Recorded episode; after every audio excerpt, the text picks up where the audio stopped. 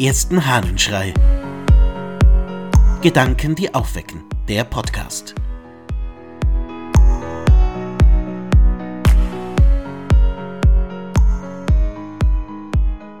Das Maß der Stimme.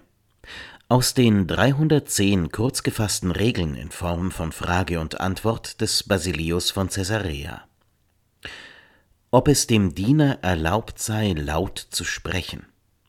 Antwort Das Maß der Stimme bestimmt das Bedürfnis der Zuhörer. Ist sie daher zu schwach, so kommt sie aus Trägheit einem Geflüster nahe und verdient Zurechtweisung. Ist sie aber lauter als notwendig, da der Zuhörer auch einen leise Sprechenden hören kann, so wird ein Geschrei daraus, welches verdammt ist. Es sei denn, die Schläfrigkeit des Zuhörers versetze uns in die Notwendigkeit zu schreien um ihn gleichsam aus dem Schlafe aufzuwecken. Denn dieses hat auch der Herr getan, wird erzählt, wie uns der Evangelist sagt. Jesus aber schrie und sprach, Wer an mich glaubt, der glaubt nicht an mich, sondern an den, der mich gesandt hat. Was für eine gute Aussage, die Basilius da macht. Das Maß der Stimme bestimmt das Bedürfnis der Zuhörer.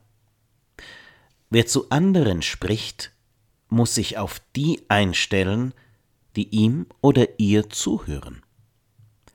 Das geht jetzt nicht nur um die Lautstärke der Stimme, sondern auch um die Art des Sprechens, um die Art der Kommunikation überhaupt.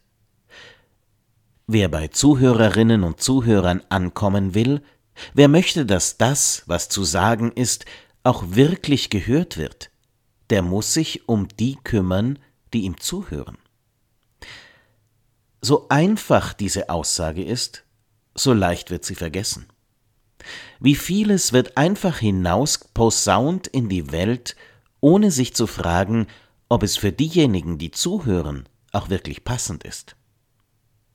Um es mal etwas provokant zu formulieren, vielleicht ist die Art und Weise, wie schlecht Kirche und die Botschaft von Jesus Christus ankommen, genau damit zusammenhängend, dass es nicht um die Zuhörerinnen und Zuhörer geht bei der Lautstärke und der Art und Weise des Vortrags.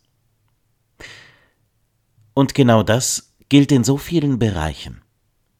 Passt denn vielleicht das, was in der Politik gesagt wird, nicht zu dem, wie es die Zuhörerinnen und Zuhörer brauchen?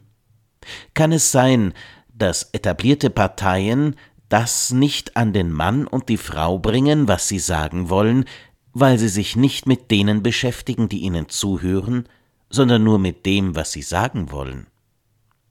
Kann es sein, dass es in Familien, in Freundschaften, im Gespräch zwischen Eltern und Kindern, Lehrern und Schülern oder wem auch immer zu Verständigungsschwierigkeiten, ja zu Nicht-Zuhören kommt, weil die Frage nicht im Raum steht, was brauchen denn die Zuhörerinnen und Zuhörer für eine Lautstärke, für eine Form des Sprechens?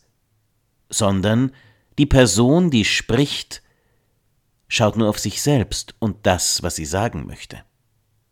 Tatsächlich aber hängt die Hälfte des Verständnisses ja an der Person, die zuhört. Wenn die nicht zuhört, wenn sie die Ohren nicht aufmacht, wenn sie nicht versteht, weil sie es nicht hören kann, dann wird die Sache nicht ankommen. Da geht es eben um die Lautstärke, aber um so viele andere Nuancen der Stimme auch noch. Und vor allem um das, was gesagt wird. Was Basilius da sagt, ist eine Grundregel der Kommunikation. Schau auf diejenigen, die dir zuhören oder die dir zuhören sollen, damit das, was du sagst, auch ankommen kann. Ich wünsch dir einen Tag mit dem Blick auf jene, die dir zuhören. Dein Ludwig Waldmüller.